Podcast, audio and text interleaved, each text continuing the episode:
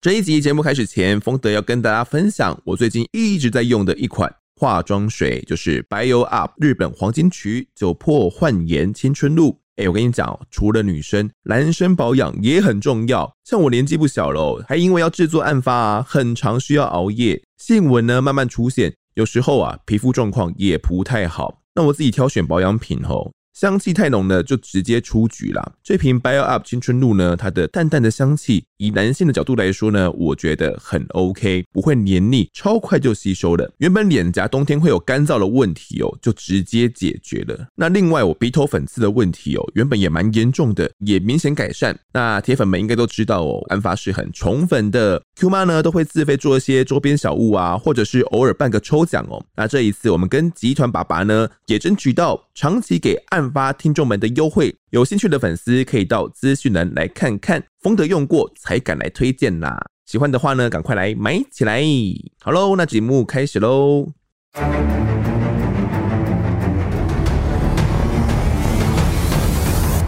嘿我在发现场带您收听这集社会新闻的第一犯罪实况，我是主持人陈丰德。前一集呢，我们谈到了板桥分尸案，一名健身教练呢，朱俊颖 Gary。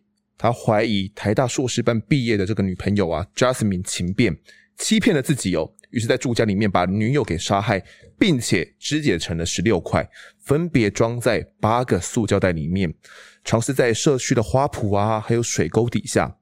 最后被警方发现之后呢，Gary 选择上吊轻生，还留下遗书，还说啊，对不起爸爸妈妈，知道自己有病，虽然有吃药，但是一陷入疯狂呢，脑袋就会陷入空白。等等的详细的经过，不过其实呢，这个案件还有种种的灵异现象，以及背后的谜团，至今仍然无法解开。那我们先介绍一下自己的来宾，是找鬼记者错别字赖正凯，我都称他赖凯啦。赖凯嗨，嗨，大家好，我是错别字，我喜欢鬼话连篇，但我不胡说八道。你真的不胡说八道？我不胡说八道。哎、欸，哦，哎，其实赖凯，如果老听众的话会知道，说他在我呃第一季的 EP 十一还有 EP 十二呢，就曾经邀请他来谈过两起命案。那分别是那个台南搬运会哭的消防栓呐、啊，还有一个竹林白骨命案哦。那如果大家还没有听到，或者是哎。欸忘记这两集到底在聊什么了。我听完这一集之后啦，可以再回头翻一下我们当时到底聊了什么。这样子，其实蛮多听众蛮喜欢你的、欸。真的吗？真的是因为颜值吗？不是，就是你会不会讲话？很多很多人被你圈粉了、啊，他们都听的，他们拿有些不是用看的，他们不知道，哦、不知道你长得那么帅，那还是不要给他们看好了。对对对，不知道你这样，我们现在戴口罩也看不出来。OK，但因为很多人被你圈粉，所以这是鬼月的期间，是特别邀赖凯来谈一下。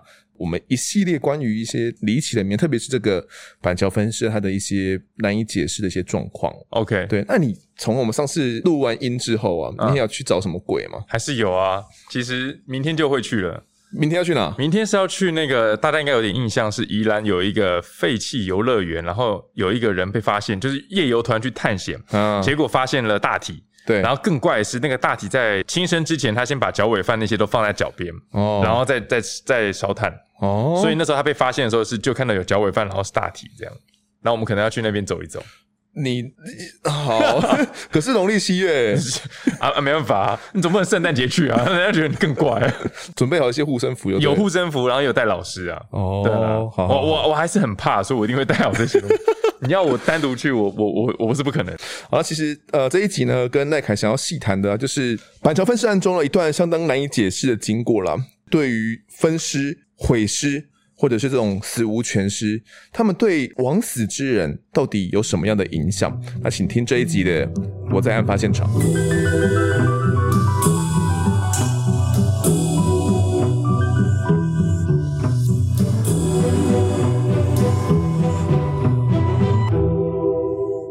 我们先把时间推回呢，二零一八年五月二十号这一天哦，其实 Gary 跟 Jasmine 呢，他们一家人用餐。那那一天到底有什么不对劲的地方？来看，其实坦白讲，一开始是没有的，嗯，但是他那因为我们也看过那个凶险的照片，他的外形跟什么谈吐什么的，甚至他还讲到他去考国外的一个什么拳击教练证来台湾赚钱等等，他所以他妈妈那时候是觉得他这个不错，但事后他在回想的时候，他有发现像他女儿她穿的衣服好像刻意要遮掩他身上的一些伤口，对，以及他在过世，应该不是说那时候他不知道他女儿过世，是他女儿找不到联络不到，嗯哼，然后他就是觉得很怪，然后还发脸书等等的，那在这个过程中他有发生身体不舒服。心悸那种感觉哦，你说这个妈妈是不是？对，但但是之前她没有什么样的这样的问题，她没有什么心脏病或者没有长时间这样，嗯、所以后来就是悲剧发生了。对，她在回想说我发生心悸跟这个悲剧的时间点一重合一叠合，才发现哎。欸好像就是他女儿遭到杀害的那时候，他产生心悸。是，所以有点像是大家讲说这种母女连心的感觉，就对了。对，就是有我们常听到双胞胎出生的，他可能都会有一些心电感应，有这样的说法嘛？心电感应，嗯、甚至夸张一点的是，可能哪边哥哥手受伤了。是打篮球手骨折了，结果弟弟明明在弹钢琴，还在家里，他也突然间觉得，哎、欸，手怎么痛了一下？嗯，后来才发现，哎、欸，我哥竟然手骨折，跟我同样的地方，有这样听过。对，但是科学要去怎么证实？其实还没有到完全铁证，但是确实很常发生这种案例。对，因为其实像我们过去谈过的一个集数，就是呃三重黄林凯的案子，哦，也有类类似的状况。也就是说，那个时候死者嘛，双胞胎的姐姐在记者会的时候就讲到说，哦，她感觉全身很冷这样子，然后感觉非常不对劲。后来。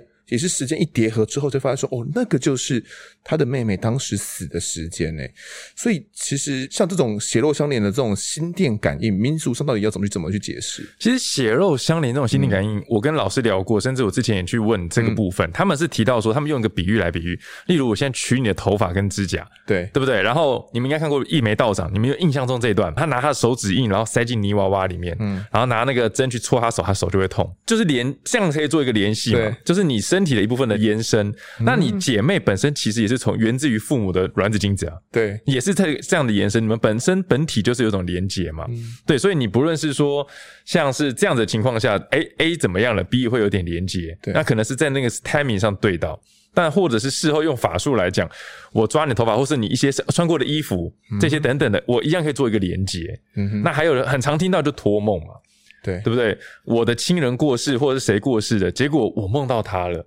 那这个托梦也是一种连接，为什么不去托别人，要托自己？是因为磁场的关系吗？对，其实有些人会觉得说啊，我怎么梦到我死去的什么什么舅舅什么的，嗯，远亲啊，对，然后他自己儿子就说啊，我怎么没梦到我爸爸？其实这不是因为你可以说是血缘近的磁场会比较容易，嗯，但是也有发生过他是远亲梦见的，那只能说他们的那个磁场会比较近，那没有一定。嗯哼，对，这个是没有一定的。关于这一方面的心电感应呢，我相信还有非常非常多的案件。像你自己所了解的，好像也有过类似的案件，是不是？如果想要讲心电感应的话，我之前跑过一起，嗯、它有点不像心电感应，也可以说是心电感应。嗯，它是发生在台北市内湖的那一起案件。是对，它当时是有一个，我简单概述这个案件。她是一个女老师，她被人发现时呢，她是在洗车，嗯、就她沉尸在旁边，然后她的衣服是衣衫不整。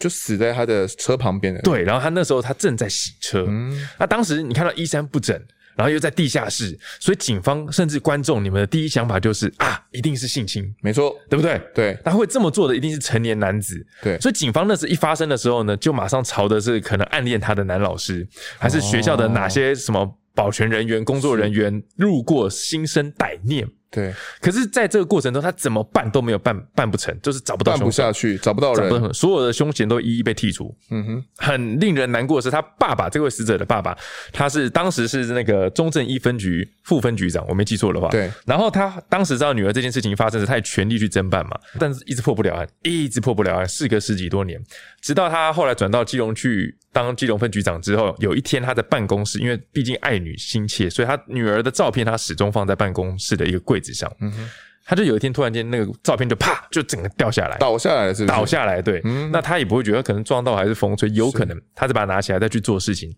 啪，第二次又掉下来，嗯，所以他当时就觉得他爸第一个闪过念头就是是不是要破案了，什么样的想法都不知道，就是闪过说好像要破案，嗯，没多久他在开车的时候，他在广播就听到这件案件侦破，哦，这个时间点的 timing，当然你可以解释说啊，就风吹嘛，但是我觉得这个时间点的巧合跟 timing。太让人不难去想象这件事情。嗯哼，对。这起板桥分尸案还有蛮奇怪的一点哦，就是当尸体被找出来后啊，他的头发是被剃光的，而且他并不是单纯的用那种剪刀把他的长发全部剪掉而已。依照他的照片啊，就是队长描述他的财政照片，他是用推子几乎把他的头发推平，像小平头一样。所以 Jasmine 他被斩断的头颅上面，就是一个小平头。呃，Gary 为什么会做这样的事情？以你的判断是什么？我我们其实跑社会案件甚至那么多，甚至我们做这种民俗的也要长时间去找，因因为有命案才会有鬼嘛，对啊，对不对？这种逻辑。那其实我们有可以分成两种来讲，嗯、民俗来讲最常听到就是剃发、挖眼、拔舌啦，嗯、要不就是拿啊，像刚刚那那起内湖的女老师，是她还有一个奇怪的点是，她当时被发现她的整张脸是被用泥土包起来的。后来凶嫌也说那是他听他奶奶讲，这样子可以让死者不会来报仇。那后来找到这个凶手到底是谁？这个凶手其实是一个大爆点。嗯、这个凶手竟然是十五岁跟十一岁的小男生，学校的学生就对了。哎，是不是学生？我有点忘。但是他就是一个十五岁跟十一岁的两个小屁孩。嗯，那为什么破不了案件？是因为当时的办案员警，谁会想到是一个小男孩？而且年纪差有点多诶。二来是他们的现场没有第一时间的保存，所以很多人都有去现场看，嗯、所以他的车子上面布满很多人的指纹。对，所以当时警方在车子跟相关的地方采纹采集到小朋友的指纹时，都一律全部剔除。嗯哼，对，所以他们就就就是一个盲点这样。好，我们再回到那个剃发的部分。对，所以说在剃发或挖舌或是拔眼，他们都认为说我让你。到了阴间地府，没有办法去找到路报仇，没有办法说出凶手是谁，嗯，会有这样的想法。那剃发其实跟另外一种就是拔掉人家，你有听过人家死者全全裸吗？很多啊，对，是因为要埋尸，我不知道为什么很多都会把就是那种全裸，对，就是把衣服全部扒光那种。嗯、在民俗上来讲，剃发跟全裸都是让你羞于见人或者是见鬼。哦，我让你不敢出去见人嘛，不敢去找阎罗王，对，或者不敢去告阴状嘛。嗯哼，到了那个枉死城，你可能什么话都不敢讲嘛。对，这是一种说法，在民俗上。但是我们以心理学来讲，其实也想得通哦。嗯，因为刚刚我们提到那个凶嫌怀疑自己的女友变心嘛，对，所以他可能是醋意很深，嗯、他也许会认为说，我把你头发全部剃掉，让你就是毁你的容，甚至做泄愤。嗯、像之前有一起案件是，也是恐怖情人，也是一个男的高材生，嗯、把他的女友的眼睛挖掉。他那个生前的女友，他眼睛很漂亮。嗯哼，对，他就觉得说，你就是用这副眼睛去勾别的男人，所以他就泄愤，在杀人的时候丧失理智，就把他眼睛整个挖掉，让他不能再去勾引别人。对，他是一种心理的反射作用，嗯、应该是说心理状态的反射作用，一种泄愤的概念。嗯所以这个 Gary 可能把 Jasmine 的头发剃掉，也是为了为了这件事情。对，那另外像高大成，他有提出一个见解，嗯、我觉得他讲的也很对，就是说不定他在生前就是以虐待的方式吵架绑起来，然后用剃刀边剃边干嘛，最后才把它结束掉。我们毕竟不是当事人，但是我们以过去的很多的命案来推敲，对，这种是有一是有这种可能的发生。反而可能把他杀掉之后再剃，好像不太可能哦。也曾经有遇过这种的，但是。高大成他那个高老师他所提出来的这个见解，我觉得是蛮合逻辑的。嗯哼嗯哼，这个案子到了最后，Jasmine 的头发还有内脏，到现在为止都找不到。对，你觉得到底是为什么？以民俗来讲也可以，但是我觉得比较牵强。就是以正常逻辑来讲，就是把它冲到马桶里啊。哎、欸，可是也找不到哎、欸，在那个他们大楼里面的那些化粪池啊，他们去挖都挖不到。我那时候有听过一个嗯资深前辈。他有异想天开的讲说，内脏的部分有可能被吃掉，头发的部分呢，这会牵扯到一个就是，呃，我刚刚不是提到说可以用头发来做法吗？对啊，其实要不要防止鬼报仇是可以的。好，但是告诉观众千万不要这样想，对，好不好？千万不要这样想，鬼还是找得到你，好不好？阴间司法制度的成熟性比你想象中要来得更久远了，千年了，对，所以你们一千年来的养成，所以你不要想说哦，陈丰德、赖正凯说可以，错别字说可以，我就这样做，我就对，对对对，千万不要乱学，我还是要先打针，因为老师说，其实有种叫做控灵术，嗯哼。对，就是控制灵魂，就是说，今天我防止你报仇最简单，我就把你灵魂一出来，把你囚禁起来，可能锁在一个什么地方，就像我们人体会被囚禁一样。对对对对对，我就软禁你的灵魂嘛。哦，那我要怎么软禁？我不可能拿着网子在那边捞空气啊。是，头发它是个媒介，指甲，嗯，或者是一些。体液也有这样讲吧，衣服，嗯，这些东西是有办法借由这样子的延伸，像我们刚刚讲的心电感应，嗯，它也是一种延伸。我可以用这些东西取材来代替你，然后可能把它弄在一个纸扎或者是人偶里面，对，再去把它封住，嗯哼，对，这样子就可以防止你跑来报仇，因为你人就在这个地方，你根本去不了阴间地府，你也报不了仇。哦，对，但是有这么一个解释。但是你你说一般人，你你你会控灵术吗？我不会啊。啊对啊，你会吗？你 当然不会啊。我连写那个符，可能灵我都会写错字。反正他就是，只要我把你杀了，然后把你灵魂囚禁在一个，比如说稻草人上，你就一辈子就活在那稻草人里面，就被圈在那里啊。在茅山术或者是像甚至泰国是有这样子的，穷、嗯、在里面了，他复不了仇，就就被关在那里。那你连可能连投胎都不行呢、欸？对啊，就是你的魂魄就在里面呢、欸。他其实有控灵术，一开始不是用来设计做成把你灵魂困困住的，没没那么无聊啦。那不然干嘛？那是为了养小鬼。哦，控灵术最初是为了养小鬼。他把你困在这个地方，我祭祀你，或者是我把你困在这里，你帮我做事，我给你东西。所以控灵术一开始是这样，但是当然延伸出来，我可以控制你去做事，我可以控制你，给我二十四小时都待在这边。嗯，所以这是一个部分，但这个东西太难了啦。嗯哼，除非凶手是一个茅山少法术高高高高高手，对，才有办法做到这种事情。对，那是。一般的听众还是不要乱来。对，你在 Google 上面是找不到这种东西啊，是吗？你不要打控灵术，然后搜寻，没有这种东西。现在这种搜寻记录都会被警方找到，你知道？你知道现在警方去家里面查扣的时候，都会把电脑扣走，然后都会去那个看到搜寻记录到底有什么。好，那其实这个呃无法女魂啊，这个 Jasmine 她被剃成这样一个没有头发的嘛，那她到底能不能够复仇？比如说我很羞愧，但是我们刚刚提过嘛，不会有羞愧的问题。对，对，她还是还是可以去。还是可以去阴间里面去找阎罗王，还是可以做这件事情。对，那他能够去复仇吗？那复仇到底有什么复仇？其实复仇在我们的上期刚刚有提到，就是有一个黑令旗，嗯、你可以把它想象成，它不是真的一个旗旗子，它是一个阴间复仇许可证。好比今天我被干掉，我我我很愤怒，你知道吗？我是被人诬陷又被干掉，嗯、然后我就是枉死。到枉死城之后，我就会跟那个阴兵阴将和七爷八爷就举手说我要报仇。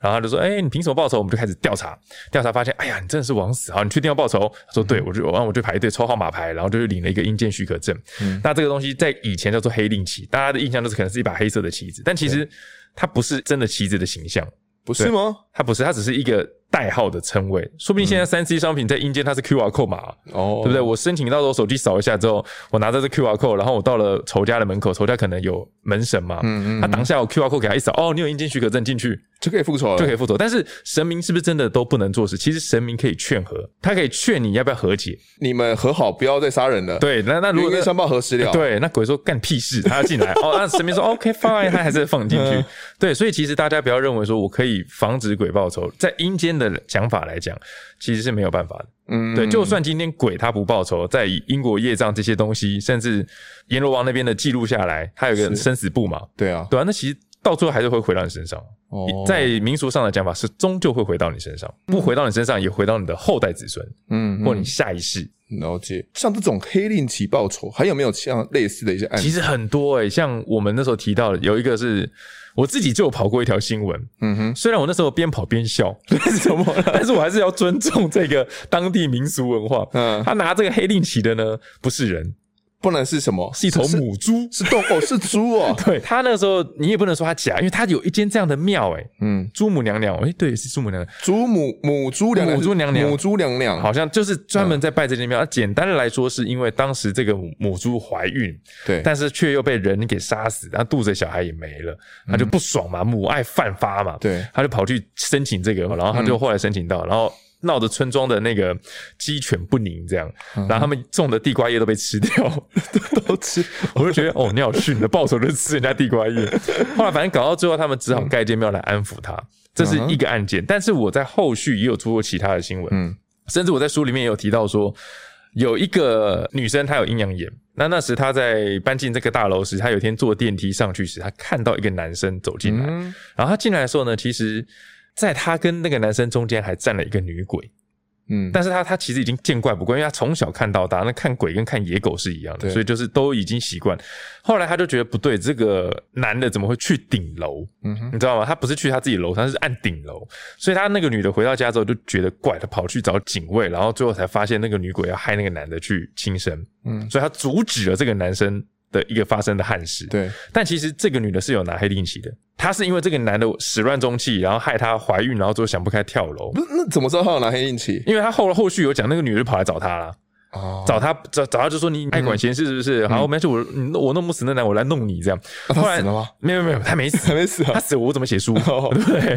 后来他就是有一次出差，嗯，结果她跟她老公就之间会用视讯干嘛的。嗯，就是她老公，因为他们有小孩嘛，然后她老公说啊，我在帮小孩洗澡，怎样怎样怎样，就她从视讯，就是赖的视讯里面看到那个女鬼闪过他家里面，他就吓到，嗯，她说你跑来找我老公干嘛？嗯，对不对？难不成我老公家里养女人？不可能吧？那就是那个女鬼。对，所以她就是很紧张，然后就赶快叫她老公带着她的小孩去她的诶是婆婆还是岳母家，反正就先避难。她再赶快回去找这个师姐询问，然后师姐再借由神明去等等等等等等等，才查到说啊，你有点算多管闲事。嗯，你有点算多管闲事，就当初挡住了这一个人要轻生。对，可是其实这个东西就有点矛盾是，是正常来讲，我看到一个鬼要害人，我一定先冲过去救人嘛。对啊，谁会去拍那个女鬼肩膀说：“哎、欸，你有黑定旗吗？你没有的话，我要报警喽！”不可能，他一定比你中指就把人推下去嘛。对，所以这种情况下就是变得说，你很难去断定啊。那后来也是调解了很久，那女的才不去找这个女生嘛，那女鬼才不去找这女生麻烦，哦、对，才这件事情才算告一个段落。嗯，那另外一个就是在观音海水浴场，它现在已经荒废很久。对，然后那时候我们去做，是因为那边有水鬼啊，反正老师说有水鬼，我就去。对，然后那时在做的时候，他说当时我还找到一个香港人，嗯、对，他是一个香港的灵异。因为香港有很多灵异广播节目，他是之前灵异广播节目的主持人，对，他也是找鬼的。然后他跟他的一个法香港法师朋友，然后还有我一个朋友、嗯、台湾的三个人就约去了呃海观音海水浴场那边找鬼。对，那后来找不到，还找到了一群小屁孩。那小屁孩就是在那边沙滩喝酒聊天干嘛？嗯，就其中有一个就是说要跑去海水里面玩游泳，但其实法师已经看到有水鬼要准备抓他们，所以那法师就有提到说，你想死你就去。那他真的去了吗？他后来就是被阻止啦、啊，嗯，那水鬼就被送啊。嗯，看那多管闲事，他那时就是不爽，但是当时他们有提到这个东西不能百分之百保证，但是他们其实也提到说有可能是要拿黑灵体，所以那个水鬼才那么那么明目张胆的来复仇，就是找那个法师。他那个时候就说那法师有现场上车的时候，他们在旁边烧纸钱，say sorry，对，但是他们怎么烧纸钱就是点不着。它是纸钱没有湿哦，嗯，就是你怎么烧它就是点不着，那火就是没办法的。你看过吗？那火可能要烧烧的就就熄掉，鬼不领情。老子不想收这个钱，没给啊，没给收你也钱啊。然后后来他还说，他那时候被人家拍一掌，就被他推一下，感觉好像是用这样打下去。他背上还有一个指印。他当时那个法师有得癌症，可是已经治疗好了。但是回到香港之后，他癌症又复发，哦，所以他就一连串的治疗干嘛了？反正搞了很久。然后那个女主持人就是三个人嘛，是他说哎奇怪，那个法师怎么那么久没联络？才去联络他，才知道哦，原来在这段失联的过程里发生了这么多事情。不是，呃，法师不是应该道行很高巧，应该很高巧吗？怎么一个水鬼就把他搞死了？我相信那个法师应该不会听你节目。我觉得他叫法师是自称啦，他只是对民俗很有兴趣而已。哦，所以我我个人觉得，因为我看过他啦，嗯，他说他只是对这个很有兴趣，但他应该不是。不是道行高深的，可能等级只有三这样的概念。哦、对对对，人家可能水鬼是 SSS。对对对对对对，你越级打怪被被秒是正常的。弄到那个嘞，癌症都复发哎。哎、欸，其实说真的，不是所有的老师跟法师就很屌啊，没有啦，嗯、也有分等级的啦。还是拿黑令旗真的很强，很好像因为那个就是一个我可以去做主的事情啊，那是经过法律的，在阴间法律的一个许可啊。嗯，对啊，这是他们这样的说法，但我没有遇过黑令旗，所以我我我也不知道到底有多强啊。所以我我没有拿黑令旗的话，我要去复仇，我会被挡住？会啊，被被谁挡住？神明啊，哦、门神就可以挡住你啊。我去庙里拜拜妈祖就可以把它挡住了。嗯，不然神明要干嘛？对不对？像这种分尸，或者是像这种肢解，对于冤魂来说，到底会不会造成一个怎样的影响？中间提到一部分就是，我不想让你去报仇，所以我会挖你眼睛，拔你舌头。对啊，那也有人会把你分尸嘛，嗯，对不对？那他们的想法是说，就是我把你这样做，你可能就没有办法，甚至投胎也不行，嗯，对不对？那这边分成两个部分，第一个是，其实老师有提到，你死掉之后，你的灵魂咻就出来了，从哪边出来？我不知道，可能从天灵盖，也可能从屁天灵盖就出来。正常来是天灵盖，但我没看过他从哪出来，所以我我就说是天灵盖。嗯，他飘出来之后，你再去动他的身体，其实是没用的。哦，我已经出来了，你知道吗？所以你把我的身体拿去变成绞肉，我还是这样完全体，我还是可以去复仇，我还是可以去找阎罗王这样子。对，我还是哦，好好的，你脱我衣服，衣服还是在，是这个意，这个概念。嗯哼，对对对。然后另外一个部分，你是说他今天分尸的话，还有一个大家会讲说，诶，那他可能要去找尸体。对对，为什么你常听到像苗栗那个朱福伦亭这件案件，我还大概记得，也是一个夫妻还是情侣的凶杀案件，嗯、男的就把女的给分尸，分尸完之后沿路丢尸体，嗯，然后就沿路丢尸块弃尸嘛，对，其中弃到一个地方是那个福伦亭，但我有点忘记是他左手还是右手，对后来延伸出一个鬼故事，很经典，是有一个大夜班的男生，嗯，啊，上完大夜班之后还是小夜班，他就骑车跟朋友约去路冲还是夜游嘛，对。他就是看到了在福伦亭那边有个女的跟他招手，然后他招手之后他就停下来说：“哎、欸，小姐这么晚了，一个人危险哦。嗯”就那小姐说：“帮我招手。”他说：“你讲啥？我听不？”帮我招手。他发现他没有手，他没有手。然后才发现那是鬼，他才吓到骑车绕跑。嗯、后来就延伸出这个女鬼会在这边招人找手，因为好像不止一个人遇到，是不是？对，我我跟你讲，因为我有一个拳击队的学弟，对，他就是苗栗人，嗯，他就住在那附近。然后呢，他不就遇到吧？他没有遇到，但但是他说他那个地点就是他们那些年轻人啊，因为是、嗯、他们其实没有到大学，他们高中在骑摩托车，对，但是他们不会去那边。会怕，会怕。他说那个是真的，从爸爸那代到他们自己同学都不会去靠近的地方。哦，他说那因为那也是在山上的一个亭，那、嗯、不用去找，他已经拆掉，现在已经不见了就对了。我去访问的当下的时候，他就已经拆掉，只剩下残骸在路边。我有拍到，但是嗯，就就就就我也找不到那女。那后来他的手找到吗？没有，找不到，就真的完全找不到。哦，对，为什么会讲这个？因为有一句话叫“西郎底”，死人执执念的执，嗯、意思就是我在死前。可能看到哦，我被分尸了，那我就想找回尸体，所以我就一直去做这件事情。对，那或者是说我今天感情被骗，我被陈风德骗了感情，对不对？好，就我就难过，然后我要是 Kelky 啊的时候，我就会一直想陈风德害我，陈风德让我骗我感情，这样，嗯、我就会去找，这是西凉底，是对。所以有人说，因为死要留全尸的观念下，会让人。死后会去一直找尸体是这样，所以如果啊苗栗的福伦廷的这个女尸，她是被手脚都被剁掉吧？对，分成几块我有点忘了。对，那她假如呃脚没有找回来的话，或者是她这样被分尸，会影响到她去复仇吗？基本上有可能会。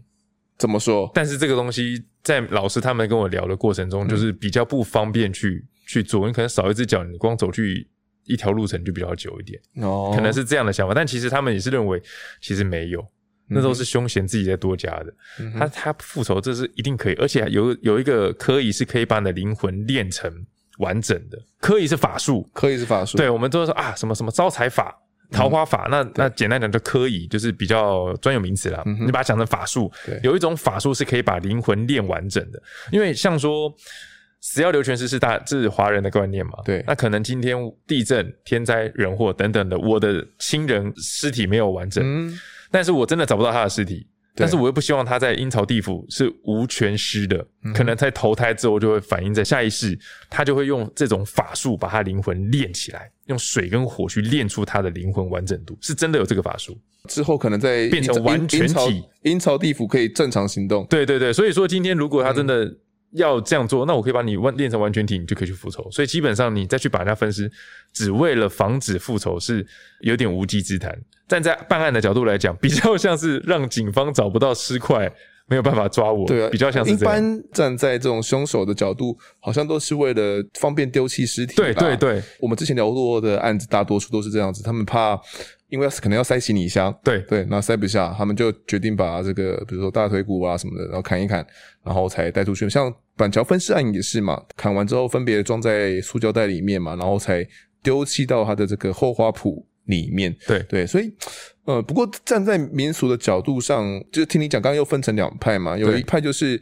哦，其实老师说没什么用。分尸完之后，灵魂还是灵魂，就是你早分尸、晚分尸，对于灵魂的复仇来讲都没有什么差别，没有差别。对，但也有可能是这种，如果在你可能死掉之前，对，就把你分尸的话，那你可能没有脚，你就只能用爬的而已。这对，也有一派这样的说法。对，对那到底呃哪一派是真的？其实现在各有支持啊。但你问老师的话，老师应该也是都各有说法吧？对，其实基本上这两种说法都有。嗯，那生前把你给处理掉，对，然后你就不是完全体嘛？因为我刚刚提到你，你、嗯、你死前的那个状态，灵魂一飘出来就是那样子。对，但是。我刚刚有提到说，他可以用法术把你的灵魂给修复完整。嗯，二来就是，其实到了阴曹地府之后，一样会有阴间的司法单单位去处理。对，所以比较多的情况下，都是人家觉得说，哎、欸，我今天把你给杀害分尸，都是为了方便运尸。你刚刚提到，对啊。但是，哎、欸，对，你知道我爸爸是警察吗？对对对，我知道。对，所以我爸其实有跟我聊过说，说他们之前办过这案件，类似分尸案件。嗯、我爸有提到说，他那个年代就就知道说你，你你分尸就是为了运尸嘛。对啊。但是很奇怪的是。凶嫌在录笔录的时候，嗯，有些就是会提到说防止鬼报仇，所以警方当时、啊、就，所以警方当时也会吓吓到说，哦，原来你你在做这件事情的时候，嗯，还会有这样的想法。才然后又被媒体渲染，所以才会像我们嘛，对对对，像我们现在渲染一样，对，所以就是像我们这样子，所以才会被大家觉得说，嗯，所有的分尸都是为了防止鬼报仇，没有没有这回事。这边还是要讲一下，可是像 Jasmine 啊，他的大腿骨原本有找不到嘛，后来是透过这种殡葬业者重返现场之后，他有些感应嘛，才在水沟里面找到。如果假如真的有灵体存在的话，他们对于能不能够找回全尸会有感谢吗是？呃，我死了，我的尸体是不是完整的？对我来讲，其实也没有什么差。其实，当然是我们现在凡人在死要留全尸这个概念就已经很根深蒂固了嘛，对对不对？那因为我们毕竟没有访问过鬼魂，所以我们不知道他们的想法是怎样。但是你说这起案件的时候，会让我联想到。在九二一前后有发生过一起分尸案件，嗯，对，那个那那条新闻我有做到，嗯，他也很悬，他那条新闻是当时在这个地震的时候，他其实分地震前后，前之前就有发现尸体。你说在九二一地震之前就有？对，就有在那个河上面、湖上面有漂流尸块，嗯，然后那时候警方就开始，哦，这个分尸要处理，对啊，就还没处理就啪啦啦啦啦，九二一就来了。嗯哼，然后九二一结束之后呢，他他很忙嘛，对，他就忙着修复嘛，那时候更大。然后这件案件就被搁着。后来过了一阵子之后，就是有一个船夫啦，在的工人去修复一些东西，在岛上修复东西。嗯，结果没想到他在修复的时候又发现尸体，是一只手。哦，当时他看到那个手的时候，他想说会不会是什么塑胶模型？但是当那个手飘过来，你看它的毛细孔跟组织跟骨头，你就发现靠，那绝对不是，那不是模型。嗯，他就吓到，他就赶快，你知道从岛上坐船，然后到岸上再搭车去报警，再从在那那吓坏了。对，这么久的时间，他回到那现场，那手还在，还飘在河面上。对，就飘在那个他当时发现的那个地点，就好像卡在那边。哦，他的解释是说，他好像就抓着那边，就是说，因为那时他在报警前说，你等我，我。我去找警察，嗯，他有讲这这样的概念，对，所以那个时候好像就是在等他回来，他是这样讲，这是第一个呃灵异点，对。后来在警方开始办，讲说，哎，那干脆把这两起刚好都是同一个合并起来一起办理，对，就一合并发现，我靠，原来是母女三人。那尸体是是是母女关系啊，这些尸块啊，哦，有很多尸块，对，后来拼凑起来发现是三个人的，对，是母女啊，妈妈跟两个女儿啊，嗯，后来才再去追查，那你母女被分尸，谁是头号嫌疑人？嗯，另一半嘛，爸爸咯，对啊，那时好像是就是他的另一半，所以马上就破案，这个件就破案，但怪事在后面，嗯哼，就是当时你还记得那个帮忙去报警的那个男的吗？嗯，他那时候就是在他们的村庄的时候，他他有习惯是喜欢去赌一下。赌一下，小赌哦，对，但是他就是每次赌的时候，哦，逢赌必赢，哎，嗯，好，他就觉得已经怪了，怎么会运气好成这样？但是更怪的是，有人说啊，你怎么赌钱还带两个小妹妹？然后当时他就觉得说，你们就是因为看我赢钱在调侃我，他就不理他。对，过一阵之后，他又再去赌，又赢一堆钱，然后又有人，而且是不同的人跟他说，嗯，啊，你怎么？带带你女儿来，他以为是他女儿还是怎样？对，他们就跟前跟后啊，叫你下哪就下哪。哦，这么厉害怎样哦？他才觉得不对劲。为什么这么多人说我旁边有两个女的啊？真的有带去吗？他没有带人去，他没有带人去，他是一个人去的。嗯，后来更怪是他在路上的时候，他就有遇到一个他们的村庄的一个女生。哦，看啊，我知道你，你知道我，但是彼此之间没有打熟悉陌生人的概念。嗯，就那女生竟然就直接跟他搭讪说：“哎、欸，你你你很多钱哦，要不要请我吃饭干嘛？”嗯，他就觉得投怀送抱干嘛不好？对，没想到后来变老婆。嗯，所以他真的是有钱又又娶了老婆。那后来才知道说，可能就是当时他找到尸体是两个女人嘛，对，来报恩。那两个年小妹妹嘛，对对，来报恩的概念。所以那赌场里面才会有赌客看到说，哎，就是指点他说要向哪边向哪边，可能就是他的那个小妹妹来报恩就对。对，他们就觉得说你会赢钱又会娶到老婆，跟这两个小妹妹有关哦，因为是两个女生嘛。然后他事后又回到现场再去烧纸钱谢谢。好，那个我最后因为现在是鬼月嘛，我想来谈谈鬼月。好，哎，你有看过《可可夜总会》这部电影吗？看到后面还哭，他在弹琴给他阿那个哎奶奶的时候，对，Remember Me。哦，对对。眼泪流下。对，其实呃，听众如果没有看过这部电影的话，我简单讲述一下，它其实是讲述呃墨西哥的亡灵节哦。墨西哥他们当地的这个习俗认为说，死亡只是生命的一部分而已，而亡魂呢可以靠着活人的记忆啊，永远存在群体之中。意思是说，如果我记得我的阿嬷的话，对，那我的阿嬷呢永远就会存在。可是如果我的家人们都忘记了我的阿嬷的话，阿嬷就会在阴间，阴间对，就魂飞魄散，他就完全消失了，没办法存在了这样子。它里面讲述的核心观念是这个了。他们其实，在十一月二号亡灵节这段期间呢、啊，这些亡魂们，就是还有人记得的亡魂们，就可以重返人间，跟家人相聚。那整整个国家呢，也都会举办一些众多的庆典啊，然后家人呢，也都会守夜。然后来等待或守灵啊，然后来等待这些亡魂们的归来，所以等于是我们的鬼门开就对了。对对对，他们其实也是一种鬼门开。那其实这一部是我相当喜欢的一部皮克斯动画电影，对应起来啊，像华人我们自己的这种鬼门开。跟墨西哥他们的这种亡灵节，好像有非常多相同的地方，对不对？其实我觉得逻辑是通的，都是思念亡者，嗯、然后都是简单来说就是鬼魂放暑假啊，鬼门开了可以来到阳间 happy happy 这样、嗯、开 party，然后大家就开始就就开始拜嘛，对，对啊。那有些人会觉得说，那这些鬼干嘛没事要来从阴间受苦啊？然后我回到阳间有吃有喝有玩啊？嗯。那我想要见亲人的就回去见亲人嘛。对。那有些人就会提到说，哎，不对啊，啊，我平常去那个。什么地藏王菩萨那边，或是我我的祖先牌位那边，嗯、或我的什么赖家祖先祠位，对啊，我不是这样去可以看到那些爷爷奶奶他们，嗯哼，没有错，你去那边是可以看到他们，他可以看到你。但是今天你回家的时候，他们不能跟着你回家。那如果我在家里面也有一个那个祖宗祠，那就那就可以，那就可以，哦、对，那就可以。但是今天这种概念就是，这这样子形容有点不太好，像是 探探监。我、哦、要去探监了。没有，我今天去庙里看那个，哎、欸，爷爷奶奶，这是我的女儿，你的孙女哦，怎样怎样怎样，哦，拜拜，然后就走了。那对他不能出来嘛？他出来就那跟他不是全部鬼都到处跑嘛？对对对，世界大乱了嘛？所以今天他的鬼月就是有点让你说啊，让你们出去，然后你可以去看看你的亲人，嗯、然后你你要报仇去报仇，那没有啦。嗯、就是说这样的情况下，所以他会有这样的含义在。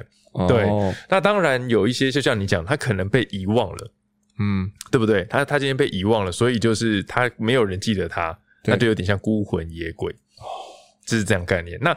当然，网络上面最夯，就应该说前一阵子就有人提到说，很笑哎妈，那是朱元璋在那边唬烂你们的。对啊，说哎、欸，我有查到这样的、欸。对，其实那时候我对这个有兴趣，我就有去问那个老师，在台中叫杨。对，我们先讲一下，到底为什么这个朱元璋他那时候是怎么样好？他们简单来说是朱元璋认为说，发愿七月是一个望月吉月，嗯，我要吸收日月精华，然后成仙的这种概念。嗯哼，好，朱元璋这个野心。对，他发现不对啊，你们这些人半夜给我跑出来一起跟我跟跟我 share 这个月光什么的。这样没塞，就是他想要一个人在晚上吸收这个日月精华，对，他想要吸收这个整个月份的精华，这样、嗯、不想要血让他一起吸，所以他就讲了一个东西说，说这个月份鬼会来。啊，然后就全部跑掉，这这这这样的形容，大家就不敢出门了，对，他就可以自己在那边，我不知道可能脱光衣服在月光下跑步之类的，好不管，反正我不知道朱元璋那时候在想什么，但简单来讲，他这样的行为其实后来被推翻，怎么说？有源自于一句话，就是当时有句话叫做。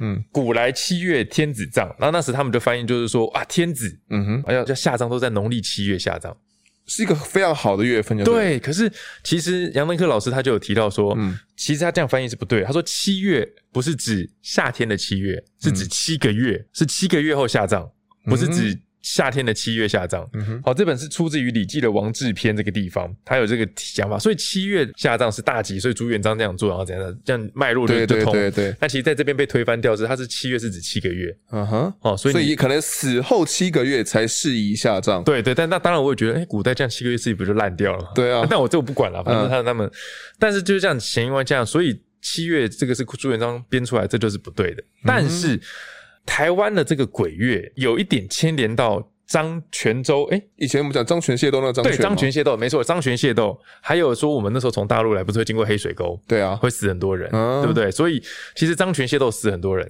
然后那些渡过来的，呃，要移民的，然后也死很多的，那是不是他们的亲属那些都不会记得他？对，那他们就是孤魂野鬼，嗯，对，那所以你有没有发现台湾阴庙很多？嗯，就是在拜这些啊，嗯，所以就是可能这边发生了一群人在械斗，然后他死后没人祭拜他啊，孤魂野鬼没东西吃，他就会开始作作乱嘛，作乱嘛，嗯、就像吃地瓜叶嘛，对不对？那半夜在那边闹嘛，所以他们就只会盖庙，盖庙有香火，鬼就不会闹，这个逻辑是这样。嗯哼，你要是不给我香火，我就闹，哦，就是这样。因为所以，哎，所以没有后代祭拜，我很好奇哦，这些鬼到底是他们靠吸这些香就可以觉得很爽，是不是？好问题，我不能这样讲。呃，之前有个叫通灵少女苏菲亚，她就有提到这些，所以她其实提到的东西，有人说其实鬼魂是吸味道就会饱，嗯，它不是像我们印象中，我放个鸡腿便当，他就拿筷子那边打开，然后那边啃，那边它吸味道就会饱。但也有人说它是在像活人的概念，他之前是怎么吃东西，他死后就怎么吃东西。对，所以基本上不论怎样，就是他们就是要有香，要有有人祭拜，嗯，然后要有人烧纸钱，他要零用钱嘛。对对对，对，所以他们是需要这些东西的。那也因此才会有普渡。才会最后才干脆办那个七月的鬼月这种概念，它是慢慢这样子一步一步衍生过来，才会台湾的鬼月。哦，一开始鬼门开，然后鬼魂们出来之后，原意是要让他们出来见亲人。有些是见亲人，然后有些是受，像我是孤魂野鬼，我没亲人啊。对啊，那那我可以出来吗？他还是他是鬼，我听说你有亲人，你还出来，我我没亲人，我就被关着。对，不，就是我以为是像那个亡灵节一样，你没有亲人就被忘记，你就消失了。但是他还是可以出来，但是我们没有亡灵节的概念嘛，他还是出来，但是你出来没人拜你，你就会闹嘛，所以我们就会办普渡哦，对不对？哦，就是半普渡，所以他才说什么好兄弟吃哦，不要来闹，不要来找怎么样，啊、是这样的一个概念。因为其实我家里面呢、啊，老家在高雄，嗯，那在农历七月的时候，我阿公都会，我们家有一个很特殊的一个开关，它的开关按下去之后呢，挂在我们家外面的一个电线杆上面的一个灯就会亮起来。哦，我知道，对，它是指引鬼魂走的那个路灯嘛。对，因为我看家家户户好像都有，但我搬上来呃新北这边之后，完全没有看过。完全没有看过，我我也没看过。我是有次去金门，嗯，我去金门采访，啊，去一一个什么闹鬼的花岗岩医院，对，那边闹鬼，然后就去，然后反正那时候去发现的时候，半夜就。就跟摄影在那边闲逛，嗯，发现哎，他怎么都有一盏一盏的。后来摄影才跟我说，那个就是给鬼走回去的路，对，路灯。因为我一开始不知道为什么，就只有在农历七月的时候，我家里会出现这个灯。我操！就以以往那个灯是没有挂在电线杆那边附近的，但是给小把它关掉。没有没有，我刚刚说哎，按下亏哦亏哦，就是要把它打开来这样子。我说哦。后来才想想，哦，原来是要指引可能祖先们回到家里面来。对，如果没有家里面可以回来的那些鬼，就变孤魂野鬼嘛，啊就会乱就对了。对，就是基本上这样讲好像有点羞辱先人智慧。我觉得他们应该是还是会回，那个手机导航什么还是回得来，还是回得来，只是开一个灯让他们一个意念呐、啊，就是有点像说我家里开灯，有人等你回来这种概念。嗯，对。那其实我觉得比较有趣的是，人家都说什么现几点？啊，威力财又出来了，嗯哼，对不对？大家招财呢，就是说过年会招财，对，对不对？但你知道鬼月其实是招财的好方式，好好时机哦。为什么鬼月会特别可以招财？对，这个哇，这扯很久。嗯，你应该有印象，在以前大家乐的时代，嗯哼，大家会拜神。我跟你讲，我还真的没有经过第一过什么大 家乐。哦，对不起，对对对，不是，我们年纪没有差很多吧？对对对，我应该是，我就从前你应该听过大家乐这个时代，对，他们会去拜神，他们也会拜什么？拜鬼求名牌，uh huh. 对，所以其实，在鬼月的时候，一堆孤魂野鬼放出来之后，嗯，对他们没人去祭拜他，对，那我今天如果我可以多做一些事情，我买多一点，然后说拜有祖先，我也甚至再多拜一个普渡，拜给一些孤魂野鬼，嗯哼，对，或者是我普渡的时候，我多花点钱去去烧点纸钱给他们，对对对，对他们好一点，这种概念就有点像是。我有钱，我去钱捐给孤儿院，捐给流浪狗。嗯，但是狗比较不太会来报恩嘛，对。不对？孤儿有有可能，但是之后很长，它长大之后嘛。但是他们的观念是你今天帮助这些孤魂野鬼，他可能有个叫五鬼运财，你有听过吗？有有有，他们可能就会在这帮报答你，因为鬼对你的好处就是。最直接就是给你钱，他们立即性的马上报答你，他不可能说好我保佑你身体健康，当然也有可能啊，嗯、但基本上最常听到的五五鬼运财，所以在这个时候你普渡多做一点，或者是你像说你办一桌是给祖先，一办一桌是给孤魂野鬼吃的，对，等等的，甚至你去有一些法师，有一些庙宇，他们会办一些普渡的的一些活动，冥阳、嗯、活动、冥阳历活动，那你就是诶参加，然后捐点钱这样，那那些孤魂野鬼他就会报答你，那很有可能就是在你工作上面业绩，或者是你。顺利排除掉你一些不好的东西，让你比较顺利去达标。其实，呃，农历七月的时候，几乎每一家大公司全部都会办普渡。对。对，没错，对吗？就是这个概念，就是为了要去，就是五鬼运财就对了。对，我先不求你运财，但至少求你别闹我，不要闹。对，那你先不要闹再说，你先卖卖闹。嗯，那你没事别闹，你有空再帮我运财，OK？这样，哦，所以你基本上看，哎，对啊，有规模的公司都会这么做，嗯哼，有大庙都会这么做，社区也会这么做。是，既然你这样讲的话，感觉鬼月其实。也没有什么嘛，他们就是出来吃吃喝喝放暑假啊。对啊，就是这样啊。那所以我去海水浴场玩也没有关系。不，不行，不行，不行。我哦，这个这个要扯另外一件事。但是我觉得，嗯，好，我们先讲海水浴场好了。好，像最有名的大爆溪，哦，那个抓交替热点，对对不对？很多人都觉得说，哦，抓交替就是一群鬼在那边排队，有没有？一二三四五，然后今天有个笨蛋跳下来，我先抓，我就把他抓下去，然后我就可以哎投胎。很多人都这样想，嗯，其实这是不对的，不是吗？对，今天你这样想好了，好，你今天这样轻生，我轻生，我自己结束生命，然后我今天在那边等着，哎，有个笨蛋来了，我把他推下去，哎，我就可以投胎，怎么可能这样可以投胎？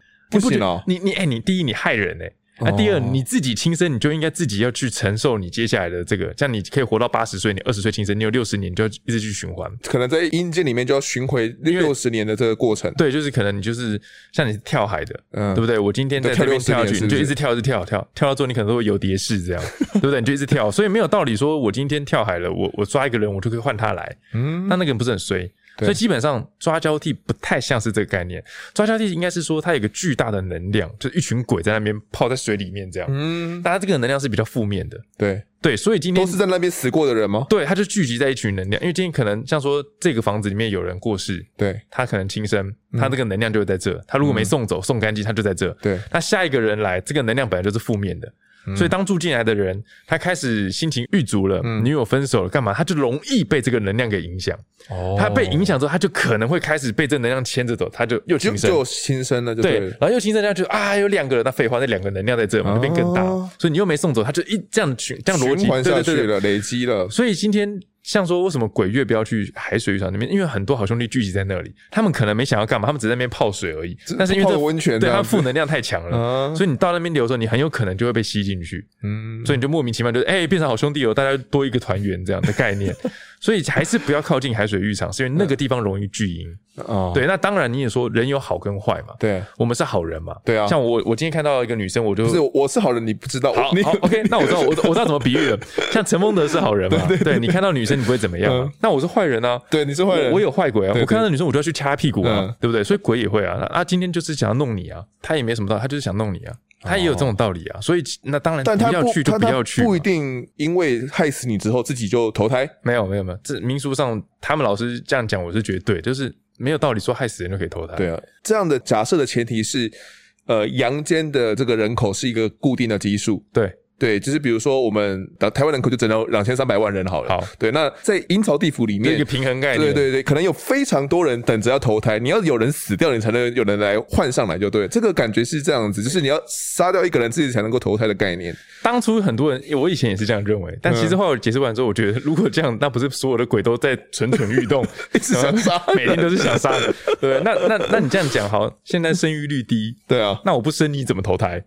呃，对啦，对啊，那你说，哎，那就你没有人头，那，你就投胎猪，我不要，神经病，我当然是。所以说，其实后来我这样讲讲听听，哦，其实是能量影响。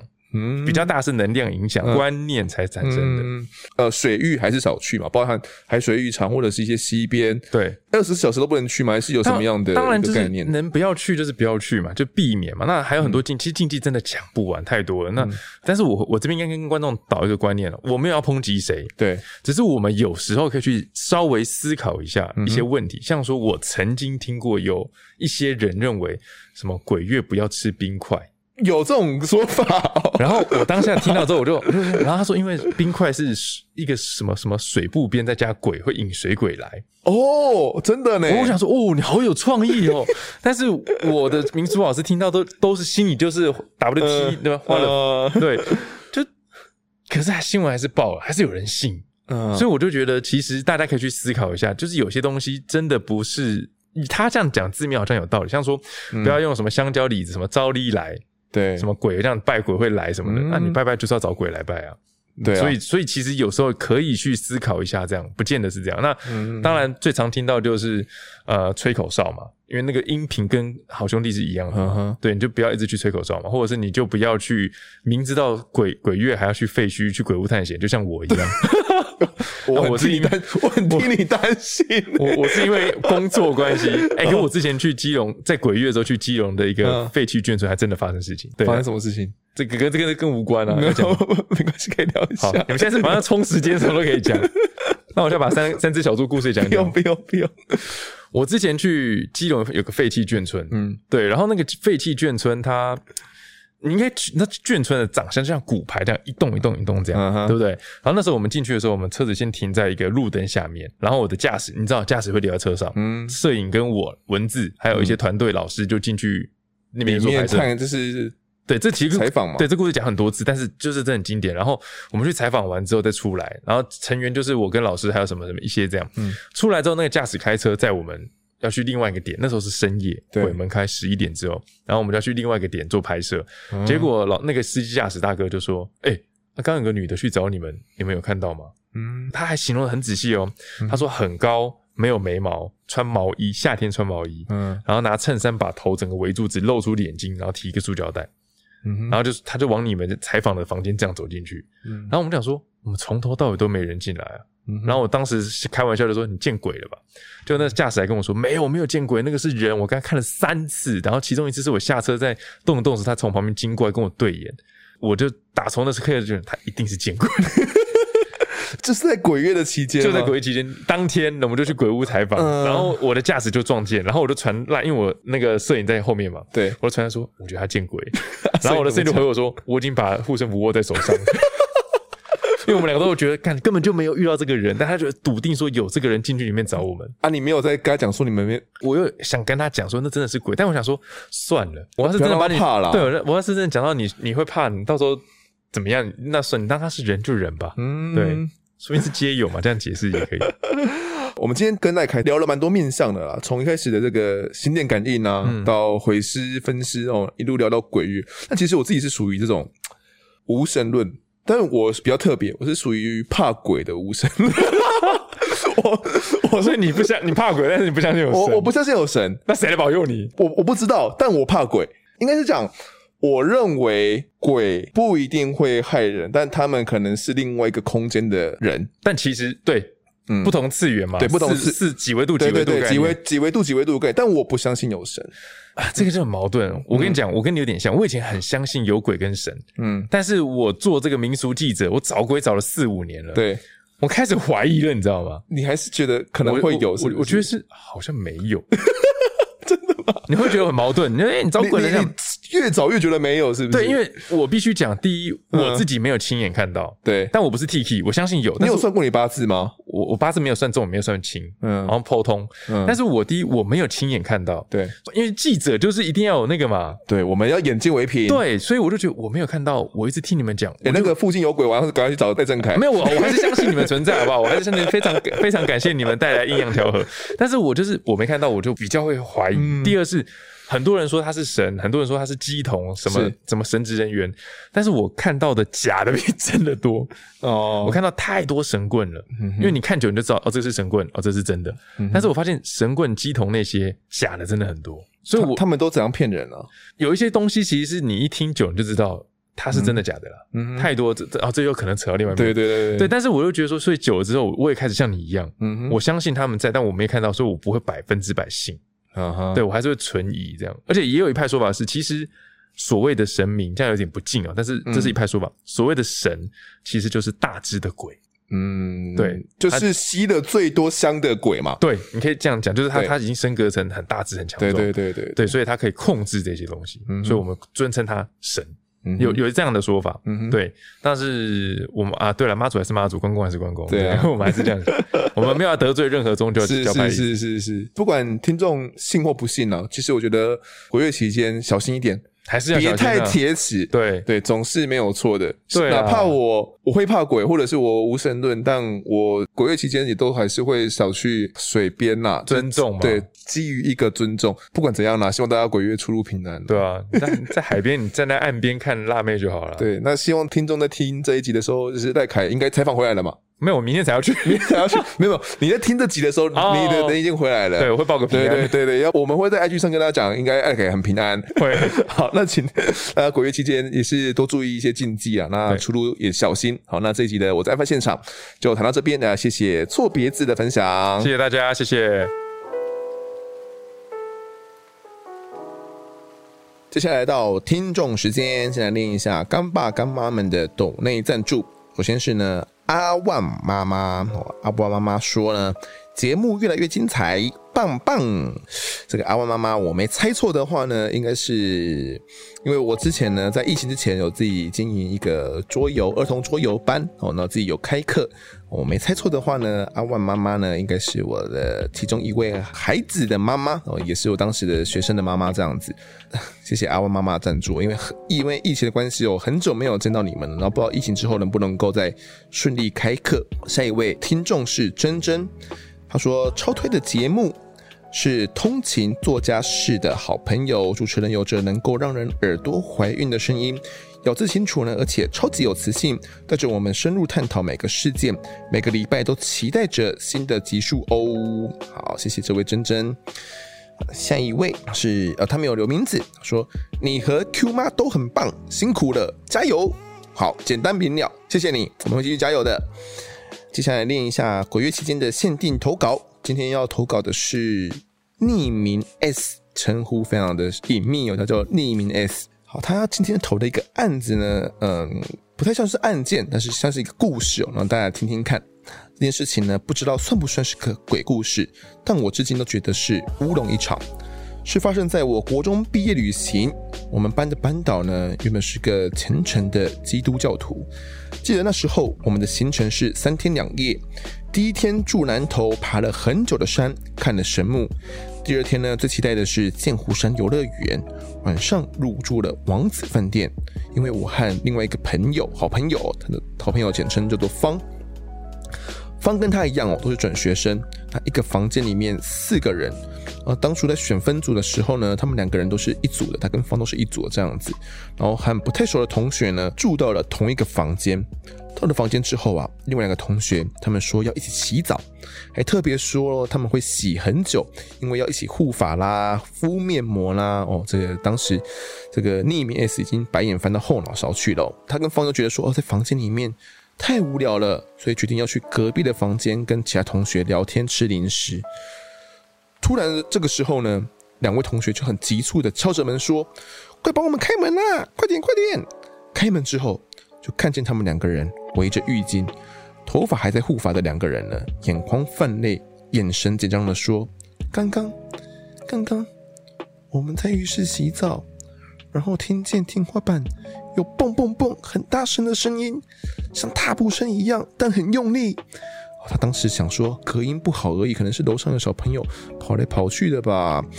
那两个同学继续说，后来呢，我们两个人就看见厕所门口有一个影子跑过去，好恐怖！我们两个都看见了啦，我们就冲出来，我们不敢回去了啦。啊，当时呢，这个匿名 S 跟方听完就沉默。一群同学就傻眼，但因为呢，这两个同学的情绪呢，很依然很害怕，他们就通知了班导。瞬间呢，他们的房间呢就出现了主任啊、班导，还还有很多不知道是谁的大人哦。经过不知道多久，班导要我们整理行李换房间。在换房间的时候，班导因为他是一个虔诚的基督教徒嘛，呃，还要大家跟他围成一个圈，他手牵手，闭上眼睛，一起祷告这样子。哦，当时这个匿名 S 也非常傻眼，啊，祷告超久，他已经忘记了内容了。他直到他过程中呢，一直睁开眼睛，那那个被吓到的同学呢，那两位都没有睁开眼睛呢，就非常虔诚的祈祷这样子。那那一晚呢，这个他跟他的好朋友方啊，也不想跟他们两个睡在同一间了，就去同学里面的房间睡在他沙发上。那其实到现在呢，他们都不知道说他说的是真是假哦。直到说他们这样子搞的，全校好像都知道说他们班会遇到鬼哦，害他们那一晚偷偷买了冰火，然后都没有喝到。那后续呢其实老师也会特别关注他们那一个房间同学的情绪哦。那整个毕业旅行的小插曲呢，也成了一辈子的记忆。已经毕业好久呢，他跟房都已经出社会了。有时候聊起这个事情呢，还是觉得说，哦，应该是他们两个人在闹吧。他们宁愿相信呢，那个影子只是他们眼花而已。好，故事讲到这边呢，其实就告一段落了。投稿的故事蛮详细的哦。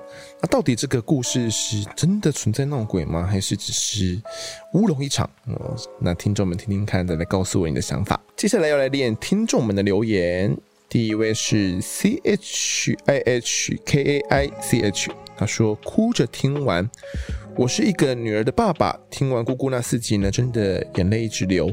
无法想象如何面对那些小朋友的离开，跟反复去想这小朋友是如何无助的过那些时间，真的除了心痛还是心痛。希望这个节目呢，能让这些故事留着，让故事能成为改变社会的力量，去拯救另外一个人。好，谢谢这位听众的留言哦。嗯，我觉得我们节目有一部分的目的是这样子哦。透过我们节目的录制，把这些案件给留存下来，让大家可以听到相关人士的说法哦。或许真的透过我们的力量，会改变一些人。像有呃在 IG 里面私讯给我说，听完好好的那几集之后呢，觉得特别有耐心去照顾小孩子的，原本小小孩子哭闹啊，自己孩子哭闹会有一点呃情绪会比较容易波动嘛。听完那四集之后，觉得嗯自己特别有耐心的。好，下一位听众是不告诉你拉拉，我在案发现场，是我入眠的好伙伴。听了最新一集的地下钱庄老板失踪事件，太太太太喜欢石头哥说故事的，既幽默口齿又清晰。睡觉前听呢，一直偷偷笑出声音来。好，谢谢这位，不告诉你啦啦啦，我们真的是一个入眠的好朋友。下一位是浩粉，五星支持，主持人的声音好听，咬字清晰，五星吹捧，会持续听的，谢谢你哦，浩浩浩粉吧，应该是支持浩浩的。好，下一位鸡生蛋，蛋生鸡。他说，有些来宾呢，在叙述的时候已经讲得很详细，也很有条理了。主持人呢，偶尔会在提问来宾刚讲完的内容，然后空拍也会停蛮久的。刚听的时候呢，没什么感觉，但近期越听越觉得有种在扰乱的感觉。希望这部分呢，可以再做调整。提问方面呢，是询问来宾未讲清楚的部分，如果已经蛮清楚的，就不用再硬挤出问题了。好，谢谢这位鸡生蛋，蛋生鸡。录制的时候啊，会嗯，这样跟你们讲好了。我会列出访纲来，那可能我会有一个我自己预定的步骤。那有时候，呃，在录制的当下呢，我会发现，诶，可能跟我设想的会有点差别。那到底有些东西讲过了没？有些部分可能来宾先讲了，哦，那这部分要不要再去问仔细？因为他可能有时候他讲的部分没有到那么详细，或者是在录制当下比较没有办法分神，就是同时听清楚来宾的讲话，跟同时在注意我的整个访纲的节奏，就是等一下要去提问什么样的内容。呃，有时候没办法去同时兼顾到这两块，所以会变成我会去问到他曾经讲过的东西。那有时候也是我觉得他讲的部分，可能我自己本身不是很了解，可能你们听清楚了，但可能有时候我在分神的时候没办法去很理解、听清楚他到底讲的是什么内容，我不太能够一心两用了，应该这样讲，所以就会导致这样的状况。好，那这部分我会再想想看怎么去解决哦。其实。录制的时候仔细听，那适时的呢呢再转回到我的反刚的注意力上面来，或许是一个方法。那录音的时间稍微拖长一点，然后再把中间间隔的部分来剪掉。呃，我目前想到这样的一个更改的方法了。那详细会怎么样去调整，我再来跟 Q 妈讨论看看。好，谢谢这位。下一位是。望一九九七想要许愿，最近看了南港小魔案件，希望有机会呢可以听到这故事的内容。好，呃，我们之前也有练到一位相关的听众，也是许愿敲碗说想要听到南港小魔案哦。那我之前我们提呃集数里面也有提到过这个案子，那有机会我会来聊聊看这个案子。也谢谢这位望一九九七。好，节目最后呢，还是要来讲一下，如果喜欢我们节目的话，欢迎到脸书以及 Instagram 搜寻我在案发现场，就可以追踪我们，掌握更多案件消息，也可以跟冯登我聊聊，给我们建议。各收听平台上按下订阅跟五星评分，这是对我们最好的支持。如果在 Apple Podcast 上面留言，我都尽量在节目中给出回复。也跪求听众们推荐给身旁的好朋友，一起来听听看我们聊案子。案发现场，我们再见。